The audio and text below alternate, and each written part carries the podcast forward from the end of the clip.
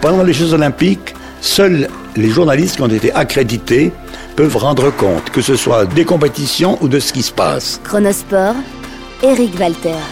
Donc, quand il y a eu l'attaque des, des Palestiniens contre les Israéliens, aucun journaliste n'a pu venir pour couvrir l'événement à Munich parce qu'il n'était pas accrédité aux Jeux Olympiques. C'est donc nous, les journalistes sportifs, qui avons dû couvrir les événements. Cela m'a fait que j'ai pas dormi pendant deux nuits. Deux nuits et deux jours, on a, on a couvert l'événement. C'était quelque chose d'extraordinaire. Et puis, on a vu, on a su, on a vu partir les, les autocars dans lesquels on emmenait les, les, Israéliens et ceux qui avaient voulu les prendre en, en, otage.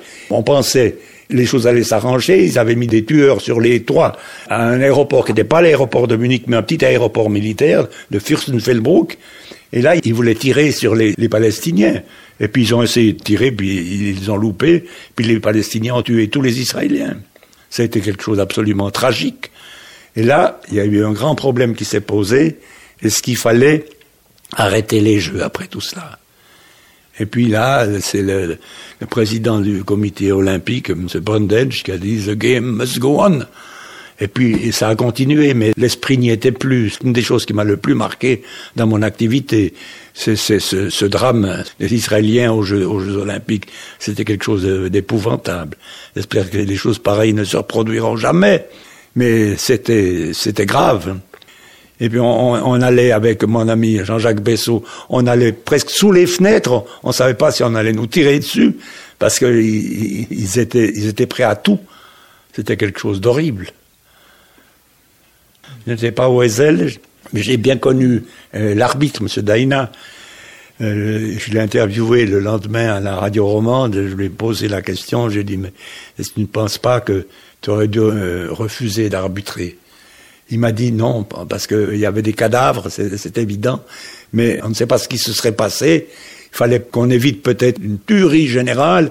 Alors, pour finir, moi, j'ai dit que je m'en remettais à la décision des, membres du comité directeur de l'organisation, du UEFA. Et puis, et puis finalement, le, le match s'est déroulé. C'est dans une atmosphère effrayante. Et puis, euh, on pensait qu'il aurait dû se terminer pour un 0 à 0, puis qu'on renvoie les équipes. Mais non, mais euh, le Juventus a insisté, et Platini a marqué, et ça, je l'en ai toujours voulu. Après l'avoir marqué, il a fait un tour d'honneur, euh, il a exulté de, joie. C'était indécent.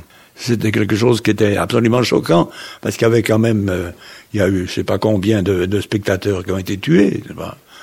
C'était un drame horrible. Le hooliganisme, ça, c'est, disons que c'est un phénomène qui est lié à tout ce qui se passe dans le monde aujourd'hui.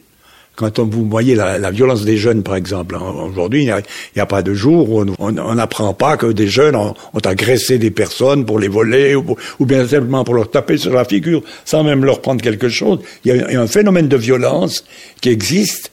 Alors évidemment, le sport est un bon prétexte pour manifester cette violence-là. Et on voit maintenant, prenez l'exemple de la Suisse, la Suisse alémanique, je le précise, la plupart des clubs suisses alémaniques ont des supporters qui viennent au match avec des cagoules et puis qui sèment la terreur. Et c'est les Young Boys, c'est Grasshopper, c'est Lucerne, c'est Bâle. Tout le monde a peur lorsque ces équipes viennent jouer. Ces incidents-là ne sont jamais survenus en Suisse romande.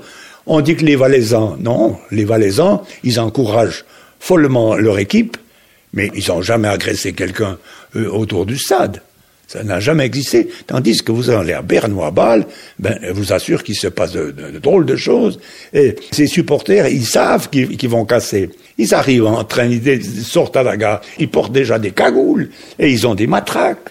C'est effrayant, ça. C'est un phénomène général de regain de la violence qui est difficile à, analyser, mais il existe. J'avais un vieil ami qui habitait, alors j'habitais à Mézières à l'époque, ça commençait le hooliganisme. Et puis, un jour, il m'a dit, Eric, il n'y a qu'une solution, c'est une nouvelle guerre. Parce que pendant la guerre de 1940 à 45, eh bien, il n'y avait pas de hooligans, ils étaient au service militaire, et puis il se passait rien du tout. Non, ça, évidemment, c'est assez simpliste comme solution, mais je dois dire que cette violence est inquiétante, mais surtout, elle est véhiculée par la presse. Ça, c'est évident. Je pense qu'il y en a toujours eu, mais on n'en parlait peut-être pas.